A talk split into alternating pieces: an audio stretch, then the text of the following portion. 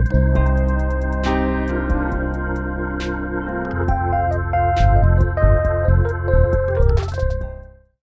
sejam todos muito bem-vindos. Meu nome é Beatriz Quesada, eu sou repórter da Capital Aberta e eu vou conduzir hoje a nossa live sobre a reação das fintechs à pandemia de Covid-19.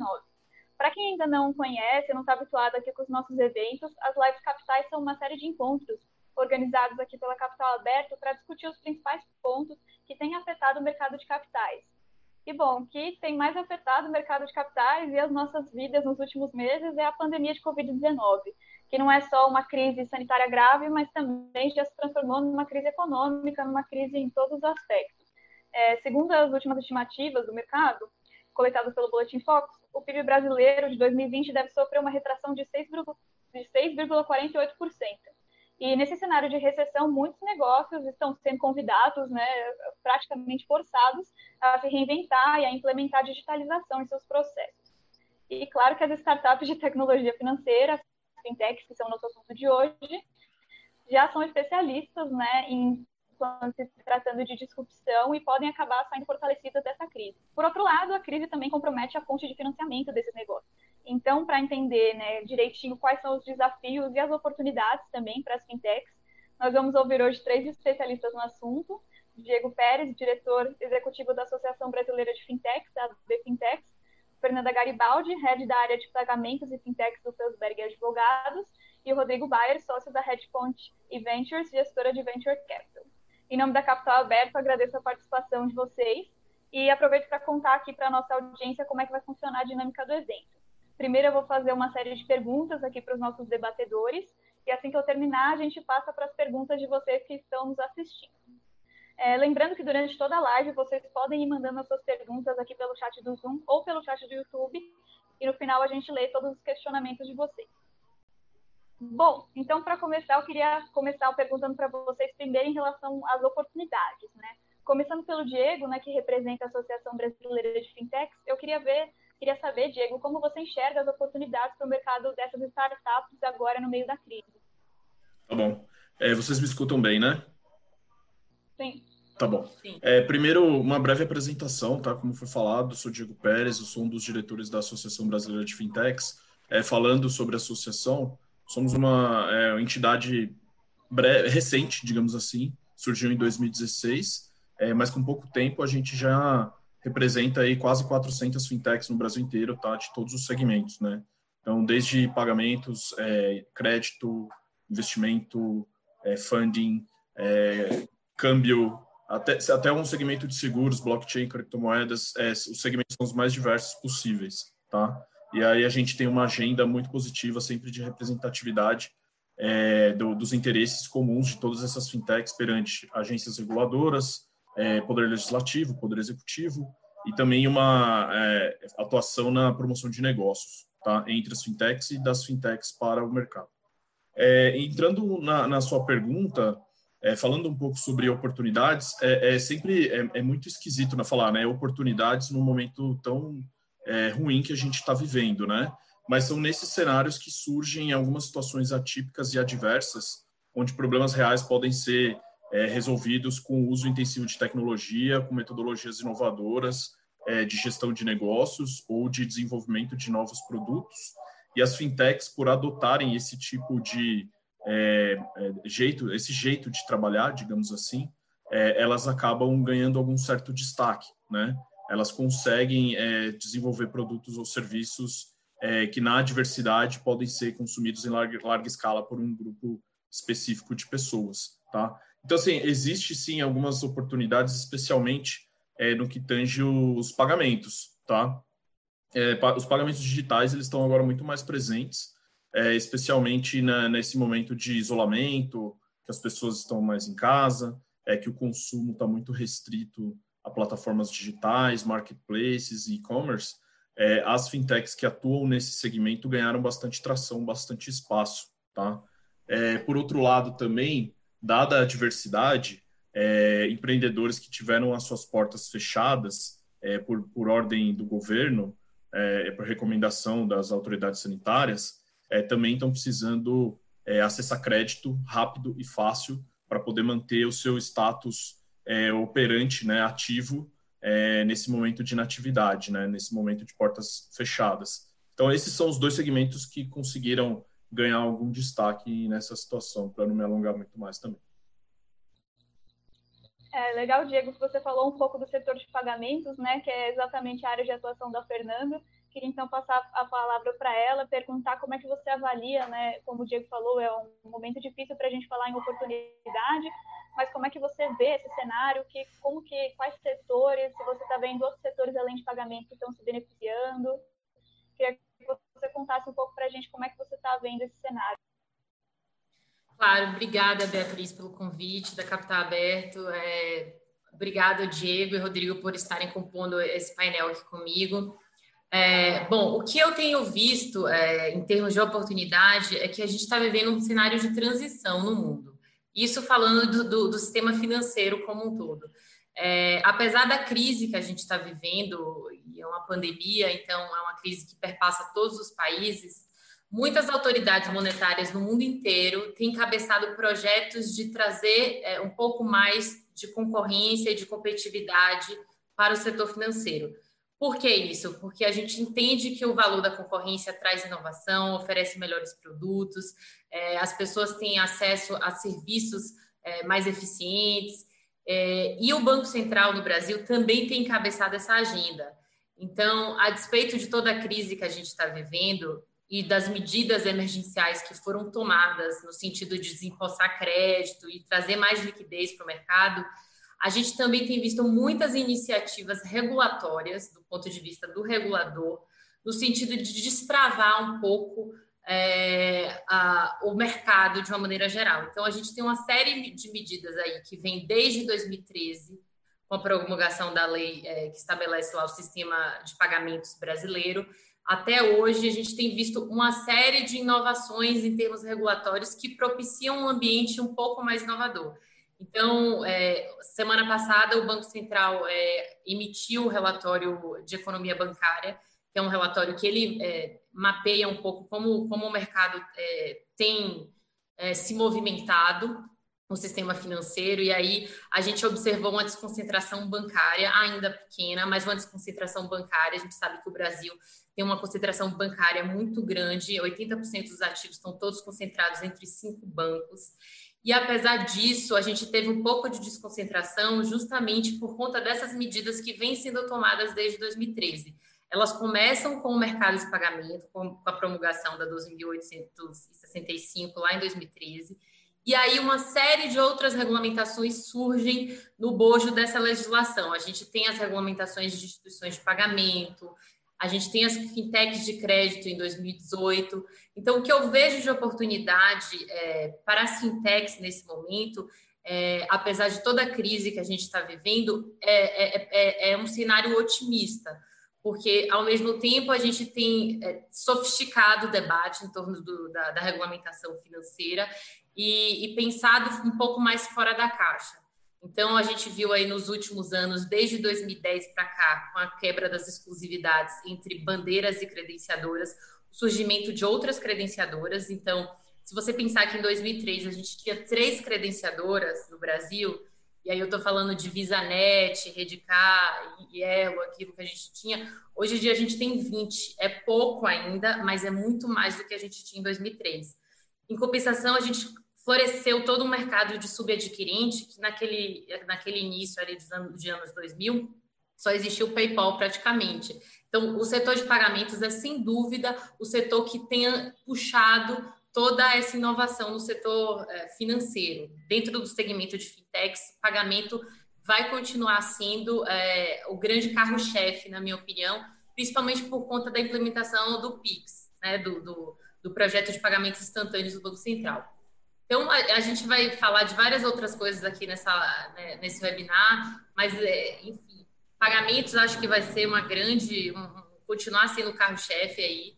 Depois, seguido de crédito, acho que a gente vai ter um, um, algumas normas que vão ajudar, sim, o mercado de crédito no Brasil. Gestão financeira, as pessoas estão se, se informando cada vez mais sobre aplicações financeiras, como elas gerem o dinheiro delas o Open Bank vem aí facilitando é, esse trânsito de dados, né?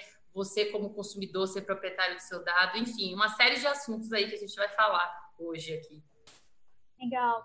E, bom, Rodrigo, queria ouvir um pouco de você também, né? Qual que é a sua avaliação sobre esse momento, se está tendo oportunidade, quais setores você está vendo, pensando que você, é, na sua área de especialização, né, que é um pouco mais, a parte, trazendo a parte do investimento aqui para a conversa, como é que você está vendo? Eu acho que as oportunidades se mantêm as mesmas. De novo, a gente ainda tem uma taxa de juros que é absurdamente alta, a gente ainda tem ah, uma concentração bancária bizonha. Ah, a parte de pagamentos no Brasil é mais bem resolvida do que na média dos países, mas fora isso, todos os outros produtos que a gente não tem disponível aqui criam oportunidade para se criar. Putz, a gente não tem reverse mortgage, a gente não tem uma centena de produtos financeiros que deveriam existir uh, e que nunca foram criados, até porque a competição entre os bancos é razoavelmente pequena. Então, essas oportunidades, que são oportunidades macro, continuam existindo. Né? Uh, você vai no curto prazo aqui ter gente sofrendo um pouco mais ou um pouco menos. Eu acho que tem um viés de adoção que é acelerado. Né? Então, putz, tinha muita gente que ainda não tinha usado iFood e Rappi, que agora vê, tem que usar, tem que você forçou a experimentação de uma, um produto digital e que isso vai abrir a, a acelerar a adoção de outros produtos digitais para esse pessoal. Então, acho que o que aconteceu é que a gente pegou os próximos 10 anos e comprimiu em três meses e acelerou muito a adoção dos nossos produtos digitais, mas as oportunidades macro continuam aí. E pensando um pouco nas fontes de financiamento, a pandemia ela secou um pouco essas fontes, está tendo um pouco mais de dificuldade de captação? depende do estágio, depende do momento, né? Uh, eu acho que uh, no seed stage, né, que é bem o comecinho, você vai ter uma retração um pouco do mercado, porque tinha muita gente que estava se aventurando e tentando aprender uh, o mercado, porque a taxa de juros estava muito baixa, e rapidamente esse pessoal se assustou, não, não pelo mercado de venture e early stage, mas porque eles achavam que eram ricos, porque a bolsa estava 120 mil pontos e a bolsa foi a 60. Metade da riqueza do cara foi embora.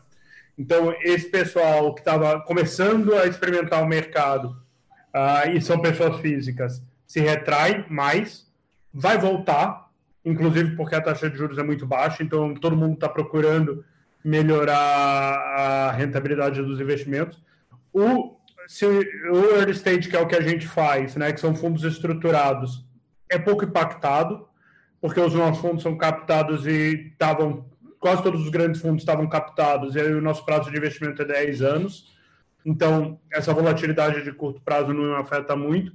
E o late stage, aí sim, uh, o impacto foi maior, porque esse pessoal entra mais perto do momento de saída e a avaliação pública dessas empresas uh, tem mais impacto no retorno deles. Então, esse pessoal travou primeiro, até entender onde iam parar os valuations de saída, e agora está começando a voltar, mesmo porque o S&P 500 e a Nasdaq já estão no nível de janeiro, né? Ah, então o mercado líquido já voltou e aí o late stage volta a fluir mais. Diego, você gostaria de complementar falando um pouco sobre esses desafios, o que, que você enxerga de desafio, né? Gente falou um pouco das oportunidades, aí passamos para o desafio agora. O Rodrigo falou um pouco do desafio da captação. É, queria ver se você tem algo a contribuir nesse setor ou, de repente, algum outro desafio que as fintechs possam passar nesse momento de pandemia. Tá bom. É, no, no, no que tange a captação ou até movimentos né, das fintechs, é, tem, tem acontecido algumas coisas recentes aconteceram, né? Então, por exemplo, a, a própria XP anunciou a aquisição de duas fintechs em seguida, né? É, uma antes de ontem e outra ontem, né? É, e algum, outras fintechs estão anunciando também aportes de investimento é, de, de, venture capital que vem acontecendo aí. É, eu imagino que esse mercado não vai parar tanto assim, mas realmente vai sofrer algum impacto, igual o Rodrigo falou, é, no early stage, né? É, principalmente aquelas fintechs que são as novatas, né, que estão começando, que, que ainda estão na fase de se provar, talvez elas tenham alguma dificuldade na busca desse funding, é, porque os investidores é, estão um pouco mais retraídos, né? Os que assumem o risco de investir nesse perfil de, de empresa no momento atual, eles estão segurando um pouco os cheques, tá? Mas ao mesmo tempo, é, existem outras é, formas de se financiar, né? De se autofinanciar. É, e, e também existem alguns programas governamentais que estão sendo colocados no mercado que, que as fintechs talvez consigam algum espaço. Né? Então, recentemente teve um edital do BNDES que vai que, que chamou gestoras é, que, que tenham encarteirados fundos de direitos creditórios, né, os FDICs, é, para que é, seja, sejam utilizados como mecanismo de distribuição é, de um recurso emergencial para crédito, né, para pequenas e médias empresas, prefunding, né, porque elas trabalham na criação das carteiras, elas constroem os, os recebíveis que são objeto de investimento desses fundos. Né? Então, é, existem algumas linhas é, que estão sendo desenhadas a toque de caixa é, pelos reguladores, é, alguns projetos em andamento também é, no, no, no, parlamento que querem criar essa dinâmica. Né? os desafios é sempre é, é, é, é conseguir alcançar a ponta para distribuir esse recurso, né? Então, assim, é, é, é de acessar esse crédito emergencial, porque as grandes instituições financeiras, elas é, têm os seus processos rígidos de aprovação, têm as suas garantias é, que precisam prever a questão de compliance. É, é, é uma, é uma um maquinário, digamos assim, é tão complexo que você não consegue, do dia para a noite, mudar é, alguns detalhes para compatibilizar o cenário de emergência, né? E aí o recurso que te, deveria ser ou, ou seria destinado para esse pool de oportunidades, elas fazem uso intensivo de tecnologia ou me, métodos alternativos de precificação é, e exposição do, do, do, risco daquele crédito que está sendo oferecido, é, e trabalham numa espécie de rede conectada, né, é, com outros agentes que também financiam seja o mercado de capitais, seja é, um crédito privado, é, ou outras formas que as fintechs conseguem navegar muito bem. É, Fernanda, você gostaria de complementar essa parte? É, gostaria. Eu, eu vou um pouco na, na linha do Diego também, do Rodrigo, no sentido de que o desafio que está posto para as fintechs se financiarem não é diferente do desafio que a gente sim tem uma dificuldade para esse crédito chegar na ponta. Então, a gente tem, tem que sempre avaliar também de que tipo de investimento a gente está falando. Então, isso envolve o ciclo de vida da empresa, se a empresa é, é um tipo de investimento X, é, se, se, já está mais desenvolvida a solução que ela está oferecendo, vida dessa empresa, em que estágio ela está, a gente está falando de, de mais ou menos acesso a investimento. TIT, digamos assim, para que os fundos e principalmente aí ouvindo o Rodrigo de Venture Capital, vem menos aquecido do que antes. Mas, de novo, eu acho que existem muita, muitas é, inovações acontecendo, eu acho que tem um esforço coletivo de tentar fazer com que o mercado é, seja mais inovador e ofereça soluções mais é, eficientes do ponto de vista do consumidor que é uma coisa que está acontecendo no mundo, não é só no Brasil. Então, a gente é, tem lido o jornal e, e, e, a gente tem visto que cada vez mais tem se usado menos social e as transações, já são reportadas que as transações têm sido, têm sido feitas com menos, menos com cartão de crédito e mais com celular. Então, uma etapa que a gente nem chegou aqui, porque a gente ainda está na etapa do plástico no Brasil. Dinheiro em startups de tecnologia financeira tem sido menor por conta da crise, mas eu, eu, eu sou otimista. Eu acho que o mercado é, tem, tem, tem, a gente tem criado soluções regulatórias interessantes e que vão atrair investidores nos próximos anos aí.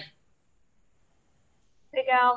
É, antes da gente passar para as perguntas aqui da, da nossa audiência, eu queria aproveitar um pouco a sua fala e falar sobre uma das soluções né, que a gente está vendo aí, que é o sandbox regulatório, que foi regulado pela CVM na instrução 626, e eu queria saber como é que ele, bom, enfim, sandbox, né, ele é um ambiente regulatório experimental com regras mais flexíveis, e por isso mesmo acaba favorecendo um pouco as fintechs que têm esses modelos novos, né, que trazem, trazem essa inovação. Eu queria saber como é que vocês estão vendo o sandbox regulatório, se ele vai de encontro a essa, a essa inovação regulatória também que a pandemia está pedindo, se vocês acham que esse é um bom momento para implementação desse tipo de regulação. É, Diego, se você quiser começar. Tá bom, eu posso começar sim, até porque esse, esse é um, uma, essa é uma agenda que a gente participou ativamente, tá? Com, com, com a, as agências reguladoras envolvidas. É, você menciona a CVM, mas o Banco Central também tem o sandbox regulatório dele, e a SUSEP também tem o sandbox regulatório dela. Por que isso, né? Porque é, mundo afora, a autoridade monetária geralmente é uma só. No Brasil, ela se divide em mais, né? Então, é mais o mercado financeiro como um todo é, tem, tem esses segmentos é, que atuam majoritariamente. E houve, é, no, no final do ano passado, é, uma, uma, um texto normativo conjunto entre essas agências e autarquias para regular no Brasil o sandbox regulatório, que nada mais é do que um ambiente de testes para inovação dentro do mercado que é pesadamente regulado. É, é, no Brasil, você ter uma atuação é, é, irregular, sem autorização, pendente de qualquer é, registro perante esses reguladores, em alguns casos é uma atuação criminosa, tá? Você pode ser punido com reclusão, né? Com penas é, é processo criminal que, que, que é, desencoraja o inovador a querer fazer algo diferente. Né? E outros ambientes do mundo, como Suíça, Singapura, Reino Unido, que foi o pioneiro, eles lançaram esses ambientes de testes para que o regulador criasse, é, afrouxasse algumas amarras, né? flexibilizasse é, é, o, o, poder de, de, fiscalização desse negócio, né? nessas atividades, é, para permitir testes, né? seja um novo produto, um novo serviço, um novo jeito de distribuir um produto que já existe, enfim. E aí a CVM, ela, ela apresentou recentemente o que vai ser o sandbox brasileiro no âmbito do mercado de capitais, é, permitindo que projetos não só brasileiros, mas também de fora, se eventualmente alguma fintech sediada do país queira navegar no, no universo brasileiro, apresentar os seus, os seus projetos né, e, e, apontar quais são as normas que, que atrapalham, é, que dificultam, ou até mesmo que não permitam que aquilo aconteça. E, e, e um comitê interno composto ali por servidores da, da própria CVM vai analisar e conceder um prazo para que aquele negócio possa se desenvolver pendente de registro, pendente de autorização, mas dentro do, do, do, dos acordos que vão ser colocados, né? Então, é, geralmente as contrapartidas são, ok, eu permito você fazer isso sem uma autorização regulatória, mas você está, estará limitado a um grupo é, diminuto de pessoas que poderão acessar aquele serviço. Ou então você está limitado a um volume transacional máximo XYZ. É, é, e, dentro daquele experimento é, vai ter um acompanhamento com o regulador para saber se aquilo está indo bem ou não. É, uma vez que funcionou, uma vez que teve um resultado positivo, aí o regulador ou encaminha para que aquela empresa consiga obter o registro tradicional, se nesse período de teste ela conseguiu ganhar escala, atração e interesse de investidores, ou se aquilo não funcionou e descontinua, tá? E em alguns casos aí extraordinários, o regulador ele vai é, buscar reformar a regra vigente com base naquele experimento para poder permitir que novos entrantes também naveguem naquele caminho. Então, nesse cenário que a gente vive hoje, é muito conveniente ter um sandbox brasileiro. Assim, né? É, não é novidade no mundo, porque isso já é feito em outros países há alguns anos. Em Singapura, por exemplo, tive oportunidade para lá no final do ano passado, num dos eventos de fintechs maiores do mundo, né? Eles já estão assim, eles já tiveram cinco, seis turmas é, do, do, sandbox, porque é, ele, eles selecionam um determinado tema, abrem um edital e chamam as empresas, e eles já, já criaram até um, um fast é, sandbox regulatório, express, sabe?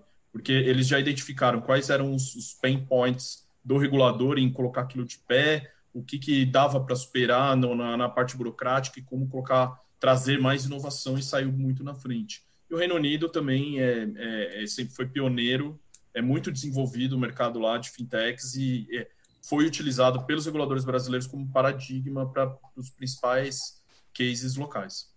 Interessante que você traz essa experiência internacional que já está fazendo até um sandbox mais ainda mais agilizado do que a gente tem aqui, né?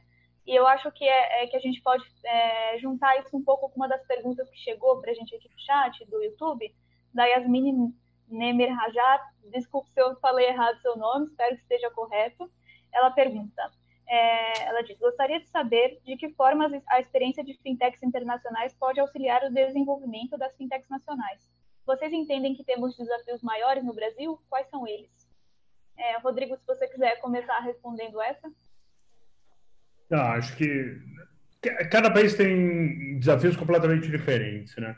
Ah, e os mercados são diferentes. Então, a, a penetração de, ban de bancos no Brasil é mediana. Putz, dependendo do país, você vai ter muito mais ou muito menos.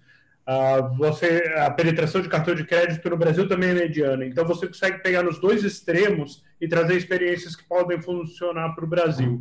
Acho que como inspiração de soluções que podem ser aplicadas, sim, tem, tem valor. Uh, tem muitos espaços onde a gente é referência. Você pega Nubank, você pega Acreditas, uh, são referências boas uh, internacionalmente. mas eu acho que se você simplesmente olhar um modelo lá fora e falar, vou aplicar isso no Brasil, a sua chance de sucesso tende a zero. Você vai ter que adaptar muito. Ela serve como inspiração, mas todas as amarrações de Banco Central, de CVM, de adoção de tecnologia no Brasil são muito peculiares do Brasil. Fernanda, falando um pouco né, dessa, dessa regulação, se você quiser complementar a fala do Rodrigo, trazendo um pouco esse ponto.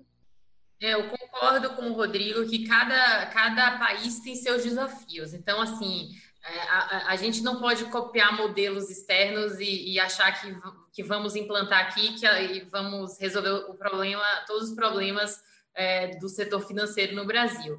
É, a gente tem uma série de peculiaridades é, que são inerentes a, a, a, nossa, a ao nosso país, né? Que, que, enfim, fazem parte da construção social brasileira. Então, a gente tem uma série de, de desbancarizados, é uma, uma, uma percentual alto da população que é desbancarizado, que não tem acesso à conta corrente, que nunca teve, nunca entrou num banco, então é muita gente.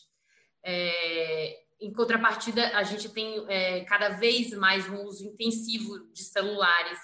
Então, as pessoas estão tendo acesso à, à, digitalização da vida, digamos assim, é, por meio do celular. E isso é conveniente, porque a gente pode pegar a experiência da Índia, por exemplo, que em 10 anos bancarizou boa parte da população por conta do celular. A gente tem uma série de outros desafios. Uh, em relação, por exemplo, proteção de dados, a gente falando de Open Bank, que é um modelo, nosso modelo, é um modelo que está sendo admirado no mundo inteiro, enfim, que, que é um pouco. Uh, o Banco Central se inspirou um pouco no Reino Unido, na Austrália, em, outros, é, em outras jurisdições que já estavam com a regulamentação mais em andamento, é, mas ao mesmo tempo a gente não tem a lei de, geral de proteção de dados ainda em vigor no Brasil. Então tem uma série de peculiaridades que fazem parte é, é, da gente, da nossa história enquanto sociedade. Então, alguns desafios precisam ser tropicalizados se a gente quiser trazer uma solução financeira de um outro país para cá. Claro que todos esses modelos servem muito de inspiração, e o sandbox é interessante por conta disso, queria pegar um gancho, é, porque o sandbox é um ambiente de, de, inovação controlado. Você tem a possibilidade de testar o produto financeiro ou a solução financeira que você, empreendedor, imaginou dentro de um ambiente semi-regulado, ou seja, você tem a proteção ali, a supervisão da autoridade regulatória, mas você não tem que cumprir todos aqueles requisitos, que são vários, para você oferecer um produto financeiro no mercado. E aí, eu, uma opinião pessoal, eu acho que é muito importante a gente entender que o setor financeiro ele é muito regulado e não é só no Brasil, ele é muito regulado no mundo inteiro, porque a gente está falando de um setor que financia diretamente a capacidade produtiva de todos os outros setores. Então, é diferente você construir uma indústria de alumínio e você construir um banco, porque um banco empresta dinheiro para a pessoa que faz a indústria de alumínio, para o outro que faz o supermercado. Então, é uma atividade intensamente regulada e certamente deve, ser, porque não, não, não dá simplesmente para você ter aquele patrimônio líquido que a legislação estabelece e ali fazer o que você quiser. Então, a gente tem requisitos de, é, de PLD, de prevenção ao crime, lavagem de dinheiro e terrorismo, uma série de questões em relação à segurança cibernética. Então, esses todos são os entraves que o Brasil, é, digamos assim, é, passa de maneira mais peculiar. Nos outros países, enfim, a gente tem todas essas regulamentações também. Mas aqui a gente tem as peculiaridades próprias da nossa sociedade. É, se me permite fazer um complemento, viu, Beatriz? É, nesse, nesse ponto de é, negócios estrangeiros, né, que eventualmente é, que queiram operar no Brasil, foi é, anunciado essa semana que o TransferWise, que é uma gigante de pagamentos e remessas internacionais, está abrindo um escritório brasileiro, né? É, e eles, eles já operavam no Brasil, né, porque eles já têm clientes brasileiros, mas agora eles é, obter, obtiveram ou estão no processo de obtenção, não sei ao certo, de uma licença de corretora de câmbio, né, porque é a atuação que eles têm no Brasil. Isso mesmo. É, e, e é, então, assim, é, estão de olho no mercado brasileiro. É, o, o, Brasil é um país de dimensões continentais, a gente tem é, do tamanho quase da Europa, territorialmente falando. É uma população de 210 milhões de pessoas, né? E todos falam a mesma língua, todos estão conectados, é, assim, de norte a sul, em, de, algum, de alguma forma, é, com uma mesma moeda, assim, sabe? Então, assim, é, é um, é, é um ambiente que é, a, abre os olhos, né, do, do, das empresas de maior porte que queiram expandir as suas operações, principalmente na América Latina. E outro ponto também na questão. Ah, pode, o Rodrigo quer falar alguma coisa? É, eu concordo em termos. Todo mundo então, olha. Tudo bem. O debate aqui é exatamente esse. Vamos... Ah, super difícil de fazer dar certo. Porque tem é. coisas estruturais no mercado brasileiro que esse pessoal não sofreu ainda. Puta, a gente não tem credit scoring. A gente não tem visibilidade de crédito das pessoas. A gente tem uma 60, 70% da população que é analfabeto funcional em português, eu não estou nem falando na, na matemática. Ensinar economia é, é, financeira, finanças domésticas. O cara não entende. Sim. Então, os produtos que são criados para o mercado europeu e mercado americano, pouquíssimos deles se aplicam ao Brasil. Porque simplesmente você não consegue fazer credit scoring. Olha a PEABA que todas as startups de crédito sem garantia vão tomar agora. Sim, sim. É, sim. indo nessa eu concordo. Do não, Diego, te, te cortando um pouco, desculpa. Fica tranquilo. É, isso que o Rodrigo fa fala também, assim, por exemplo, a tentativa do cadastro positivo, que ainda é uma coisa super difícil. A gente vê a legislação com alguns requisitos super difíceis para um empreendedor que queira criar hoje um birô de crédito e fazer score de crédito, análise de crédito, fornecer esse produto para o mercado, quanto é difícil.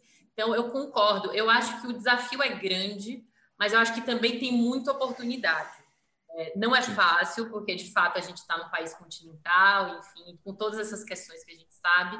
É, mas eu, eu, eu, o que eu vejo é que há um esforço de parte da, da sociedade, dos reguladores, de fazer com que esse conhecimento e, e, e essa ferramenta tecnológica em, em, termos de entender mais o mercado financeiro e como oferecer produtos mais eficientes e mais atrativos para a população, eu vejo um esforço conjunto de muita gente querendo que isso seja mais acessível. Não, eu concordo em gênero, número e grau. Meu único ponto é que eu acho que isso não vai ser feito por gente de fora. Ah, ah, vão sim. engenheiros desenvolvendo soluções, pode ser inspirado lá fora, mas que, que saiba lidar com fraude, que saiba lidar com o fato do cara ter quatro RGs. Velho, é, é bizonha as idiosincrasias que a gente tem nesse país. E só um Exato. brasileiro vai eu concordo bastante com você, Rodrigo. A gente vive um, um país que tem toda a sua particularidade, as jabuticabas, que nem todo mundo fala, né? E os desafios de empreender aqui são gigantescos, né? Ao mesmo tempo, eu ouço é, empreendedores de outros países falando assim: se você conseguir ter um negócio de sucesso no Brasil, você é um, um excelente empreendedor em qualquer em situações normais de pressão e temperatura, né? É, é no, por outro lado, assim, é, é, é também é, desafiador, assim, sabe? É, challenger, né? É, esses players também têm interesse no, no público brasileiro, que é, um, que é, um, público que é early adopter de, te, de tecnologia, é, tem espaço, tem um mercado consumidor gigantesco, está é, é de olho nessas oportunidades. Mas eu aqui, a minha bandeira aqui é, é fintechs brasileiras, eu sou a Associação Brasileira de Fintechs. Então, assim, eu, eu acredito muito que esses desafios são combustível para os empreendedores brasileiros, né? e que eles estão aí exatamente para serem derrubados, desconstruídos ou melhorados, né? É, e, e na, na, minha carreira profissional eu tinha um chefe que falava para mim, né? É, se fosse fácil não tinha graça, né? Então assim, é para o empreendedor brasileiro, é, o, o fato de ser desafiador já é algo que dá um ânimo a mais para ele tentar ter o sucesso empreendedor na, na sua carreira. E é interessante a gente ter essa visão, né, que a gente está justamente falando de um cenário que é super desafiador, que é esse cenário de pandemia, de a gente tentar ver por esse lado também é uma coisa interessante. Eu queria resgatar um pouquinho um ponto que a Fernanda trouxe do Open Banking. A gente recebeu uma pergunta aqui da Luciana Sanoui. Ela perguntou como as fintechs podem se beneficiar do Open Banking, né? E quais são os desafios para a implementação desse modelo. Fernanda, se você quiser começar.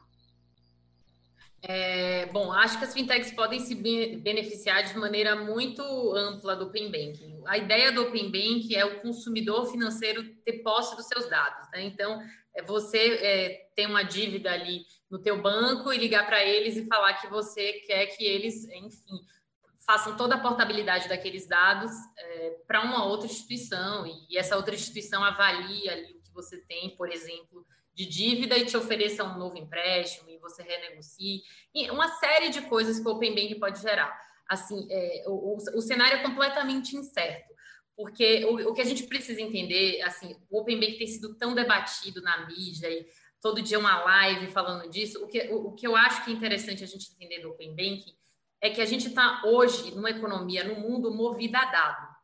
Então, a, a, coisa mais interessante de toda essa economia compartilhada que a gente tem vivenciado é a informação como ativo principal de vários negócios. Então, se você é, faz um sistema financeiro aberto, que é a proposta do Open Banking, né?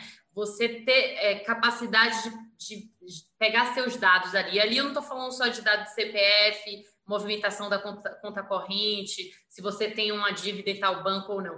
Estou falando de uma ampla gama de informações que instituições financeiras têm, porque elas cuidam da nossa vida em diversos aspectos, e elas podem gerar produtos financeiros em relação a isso, te oferecer um empréstimo específico, customizado, ou outras tantas ferramentas que os empreendedores estão aí para pensar.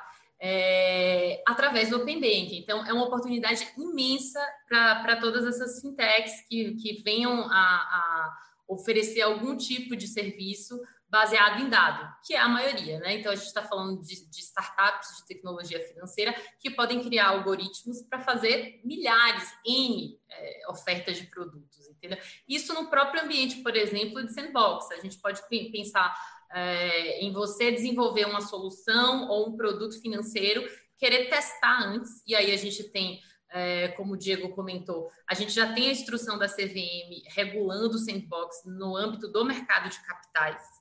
A gente tem uh, o Banco Central encabeçando a mesma, a, mesma medida de estudo de sandbox regulatório que acabou a consulta pública é, em janeiro desse ano. Enfim, até agosto eles já, já esperam ter algum algum, alguns players já testando algumas soluções em ambiente de sandbox. Então, a gente está falando de uma oportunidade imensa, muita coisa acontecendo, desde duplicata eletrônica, então, uma coisa que era absolutamente antiga, a gente não, a gente, as duplicatas escritas à mão, a gente agora vai poder registrá-las de maneira eletrônica.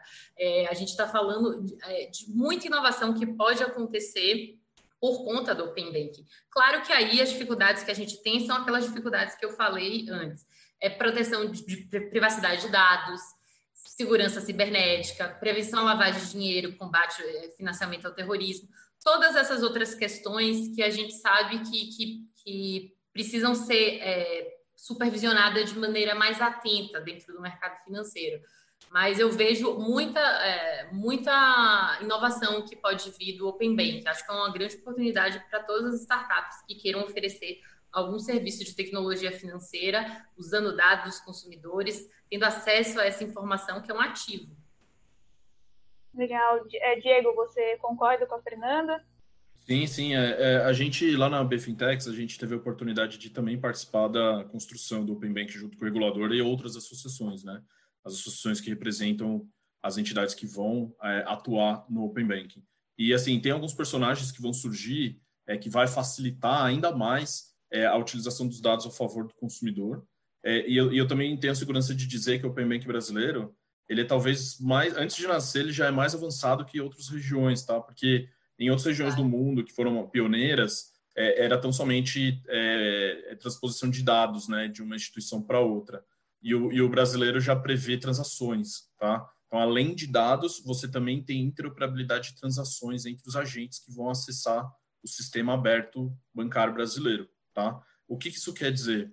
Então, por exemplo, é, as instituições financeiras que já detêm os dados é, do cliente, o cliente quiser usar aquilo a seu favor numa aplicação fora do sistema bancário, mas que esteja conectado no, no Open Bank, vai conseguir fazer. Se você, se você consome o serviço de uma fintech é, que, que faz a gestão financeira e você consegue no mesmo aplicativo olhar é, o seu saldo numa, num banco, o seu saldo em outro, o seu saldo na sua corretora de investimentos que não é vinculada a uma instituição financeira de grande porte e, e, interoperar é, é, é, operações, é, interoperar é, transações em, né, nesses agentes, você vai conseguir fazer, tá? E tem uma figura que está surgindo dentro do Open Bank brasileiro, que é o iniciador de transação de pagamento. tá? Porque qual, qual que é o desafio do Banco Central e a dificuldade dele? É, é, ele precisa é, ter um, um, poder de vigilância, né, surveillance, né, sobre tudo que está acontecendo no Open Banking. E nem todos os agentes que vão acessar o Open Banking para que ele faça sentido existir são regulados pelo Banco Central. Então precisa ter um gatekeeper, precisa ter um, uma entidade que zela pelo acesso desse agente é, nessa infraestrutura de, de, pagamentos e transações abertas, né? E aí a, uma fintech, por exemplo, que não atua no mercado é, regulado pelo Banco Central, mas que é regulada pela CVM, por exemplo, que atua é, no mercado de capitais, ela vai poder se beneficiar do Open Banking para é, ter uma experiência melhor para o seu usuário, tá? Então, por exemplo, uma fintech de investimento, é, crowdfunding, tá? Que é o mercado que eu navego. É, se você quiser acoplar serviços de pagamentos para você tornar a, a, a, experiência de investimento melhor o seu usuário, você não precisa ter uma autorização do Banco Central, você só precisa ter uma parceria comercial com um iniciador de transação de pagamento conectado no Open Banking. Então, assim, novos modelos de negócio vão surgir, novas é, empresas que não são fintechs vão se fintechizar, é um termo que está vulgarizando no mercado, porque todas vão ter wallets é, é, cadastradas, todas vão ter um mecanismo de pagamento particular para tentar reter e atrair cliente, e o Open Bank vai, vai facilitar que Hoje nós temos quase 700 fintechs no Brasil, que mais 700 surgem. Interessante isso que você trouxe, que até mesmo outros negócios vão se fintechizar, né? Então, mesmo a gente está falando aqui dos desafios próprios para as fintechs, das oportunidades para as fintechs, mas no final pode ser que outros negócios também acabem entrando nisso, né? E, bom, chegou aqui uma outra pergunta, essa para o Rodrigo, do Yuri Frota. Ele disse assim: Rodrigo, como você analisa o mercado de energia no Brasil, que é um dos setores que está passando por uma das maiores mudanças? E, e ele quer saber como você analisa o investimento de venture capital na área, na área de, do setor de energia. Ah, você está mutado. Não, não faz pergunta difícil. não, assim, é, é um mercado grande, é um mercado que está passando por mudança.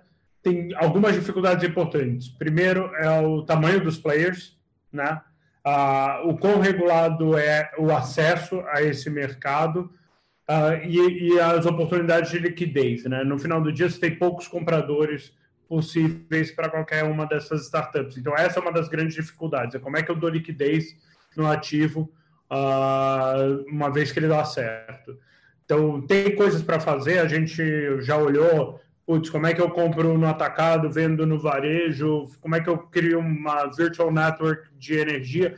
Tem uh, experiências, a gente não achou nada que se encaixasse super bem na regulação uh, e que ainda conseguisse tornar o ativo líquido para lá na frente ser vendido para alguém. Então, é, é, um espaço que a gente olha, que a gente acha que tem oportunidade, mas a gente ainda não conseguiu ver. Uh, eu posso fazer claro, um problema? Claro. Tá. É, é, a, é, além de diretor da Associação Brasileira de Fintechs, eu sou, também sou cofundador de uma fintech, tá? E é, nosso, é, é um requisito para você se eleger, se candidatar a diretor da BFintechs, estar vinculado a uma fintech. É, e a gente atua no mercado de, de investimento em startups early stage, né? De crowdfunding. E a gente fez uma pesquisa, a nossa base de investidores, hoje a gente tem 15 mil investidores cadastrados no nosso serviço. É, no cenário pós-pandemia, quais seriam os setores que eles estavam mais interessados em investir para aqueles que vão continuar investindo, né? E o, o, que ficou em primeiro lugar, curiosamente, foi energia renovável, tá? Green Energy. E aí, em segundo, ficou Health Tech, né? área da saúde, e em terceiro, Food Tech. Então, assim, é, eu imagino que essa situação global de pandemia que a gente está passando também está mexendo um pouco com o jeito que as pessoas estão repensando a sua vida, é, seja no consumo de energias renováveis, né, ou então, pelo menos, é, no, no, que isso se, é, se desenvolva ou se consolide é, na saúde e também no jeito que elas se alimentam, né? Porque as food techs, é, elas também, é, ou elas buscam um alimento saudável, plant-based, vegano, ou então é, livre de açúcar, ou eficiente, funcional para alguma outra atividade, por exemplo, ou numa forma mais uma experiência melhor no, no, no consumo desse tipo de serviço no Brasil. Só um adendo, tá? Desculpa o off-topics. Imagina, sem problema. A gente tem aqui uma última pergunta da Yasmine. Ela queria saber.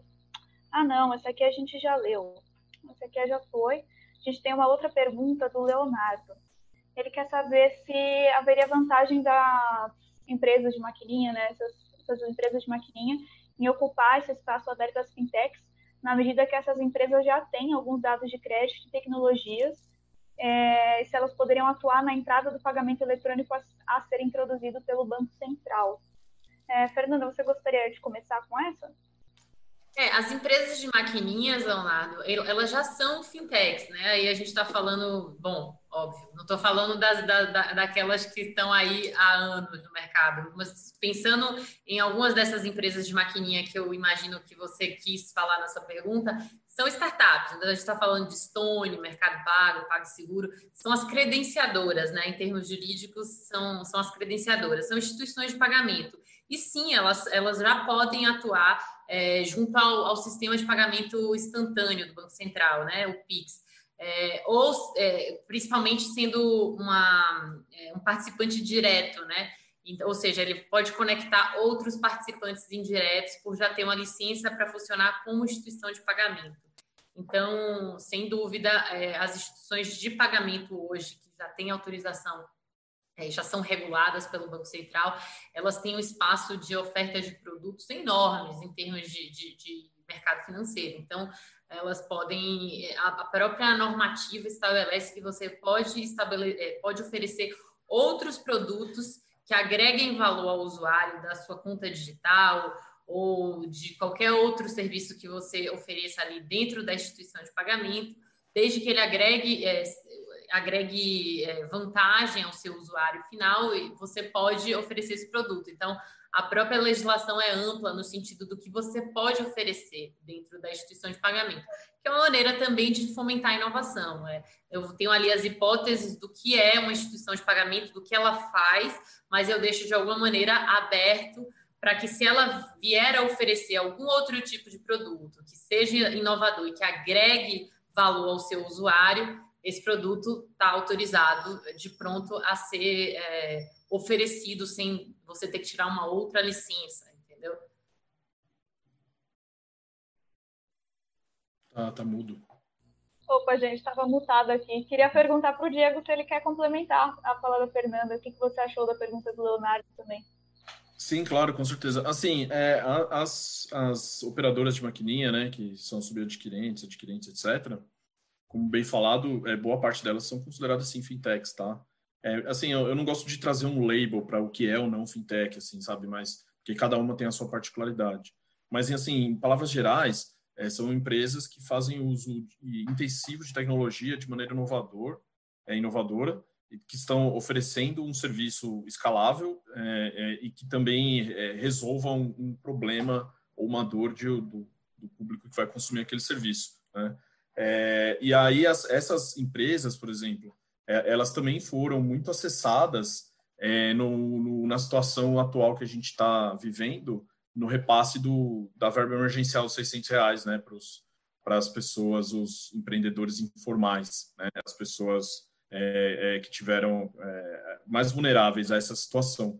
Porque muitas delas já tinham a sua maquininha, que são os vendedores ambulantes, né, é, manicure, cabeleireiro, enfim, todos esses profissionais, eles, é comum você ver todos eles com as suas maquininhas. Essas maquininhas já estão acopladas numa carteira digital onde ele consegue pagar a conta de consumo, consegue pagar tributos, consegue transferir dinheiro para outras pessoas, enfim. É, e, e, boa parte daqueles que receberam o dinheiro da caixa transferiram na hora para suas, para suas contas, para suas maquininhas, né? É, então, é, é teve uma, uma adoção massiva é, é, desse tipo de, de negócio. Né? E entrando no Pix também, é, o sistema de pagamentos instantâneos brasileiro, é outra iniciativa super positiva, que é a agenda do Banco Central, né, que é a BC Hash, que eles falam, é, ou BC++, alguns falam, é, onde ele tenta, ele criou uma agenda regulatória para desenvolver é, a, o sistema de pagamentos brasileiro, não desenvolver, né, é, tornar ele diferente é, e abrir para novos players, né, é tentar é, diluir um pouco essa concentração bancária que existe hoje, né, é, e, e, também, assim como foi falado no Open Bank aqui na minha apresentação, o Pix vai permitir também que empresas que não são fintechs, que não são de pagamentos, possam acessar os serviços de pagamentos é, instantâneos para trazer uma experiência melhor para o seu usuário. Entendeu? Você vai conseguir, por exemplo, ter uma transferência de recursos entre cliente e varejo, por exemplo, sem acessar o sistema bancário tradicional. É, você vai conseguir fazer isso de uma maneira desconectada. Se você já tem o um opt-in do seu usuário, se você já conhece aquela pessoa, já tem um relacionamento, você consegue é, transmitir recursos entre eles. É, e, e, assim, o que é feito lá fora, que a gente fica impressionado, né? Por, ah, ah o QR Code, né? Dos pagamentos com celular e etc.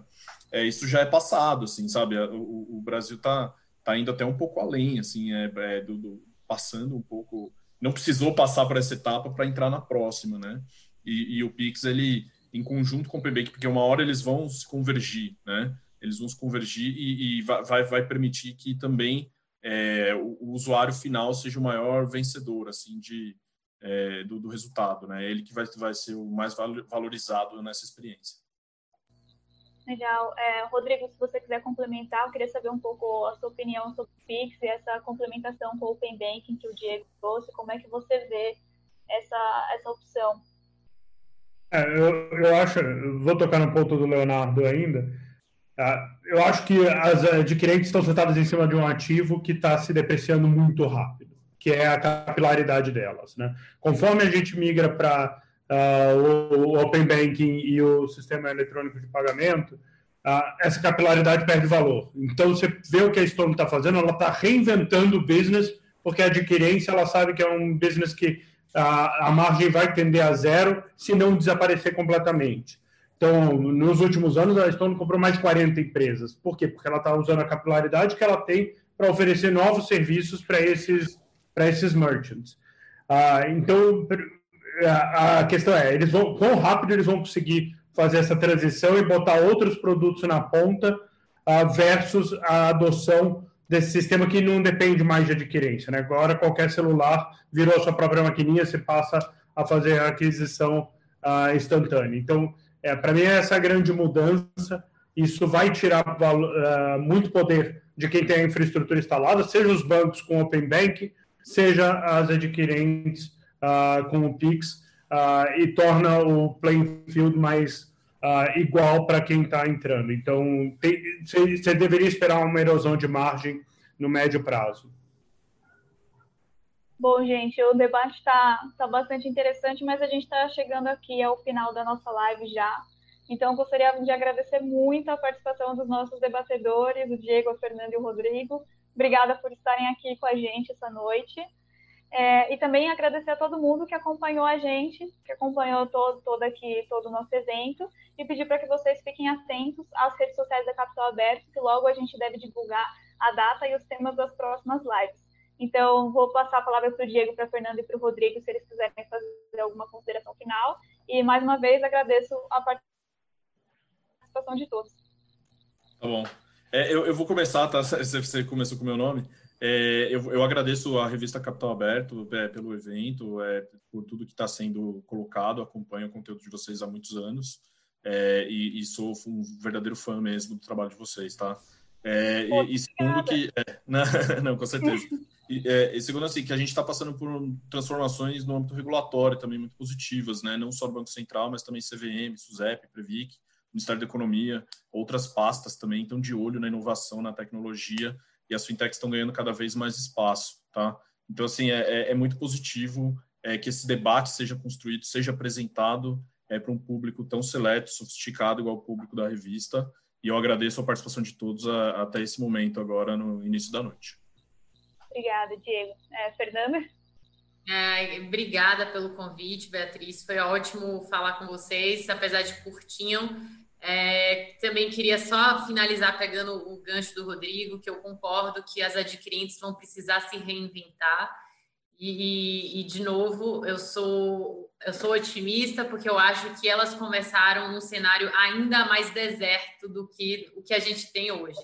Então, era quase terra arrasada ali, aquele mercado que começou a surgir em 2013, tinham lá três credenciadoras em 2003, e aí a gente hoje tem um cenário muito mais é, pró-competitividade. Então, a própria agenda BC Hash, né, desdobramento da agenda BC+, to, to, tá, há um esforço regulatório de que o mercado seja mais competitivo, mais inovador, e aí mercados competitivos e inovadores ganha quem oferece o melhor produto, quem aparece com a solução mais eficiente, é, a concorrência é, é, a, se torna o valor mais importante. Então, acho que todas essas pautas regulatórias é, trazem um cenário pós-pandemia um pouco promissor, mais promissor do que para outros tantos mercados aí, setor aéreo, etc., é, para as fintechs do que o da maioria dos outros mercados. Obrigada pela, pelo convite. Obrigada. E Rodrigo? É um prazer estar aqui. Obrigado pelo convite. Sempre divertido discutir um pouco o que está acontecendo no nosso mercado.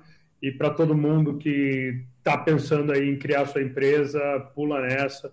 Não só fintechs, tem muito problema no Brasil para ser resolvido. Escolhe um problema e vai, porque é um momento divertido de você criar algo que possa ser materialmente diferente. Bom, e com, com, essa, com essa injeção motivacional, a gente encerra a live de hoje. Muito obrigada aos nossos debatedores e também todo mundo que estava aqui com a gente. Até a próxima.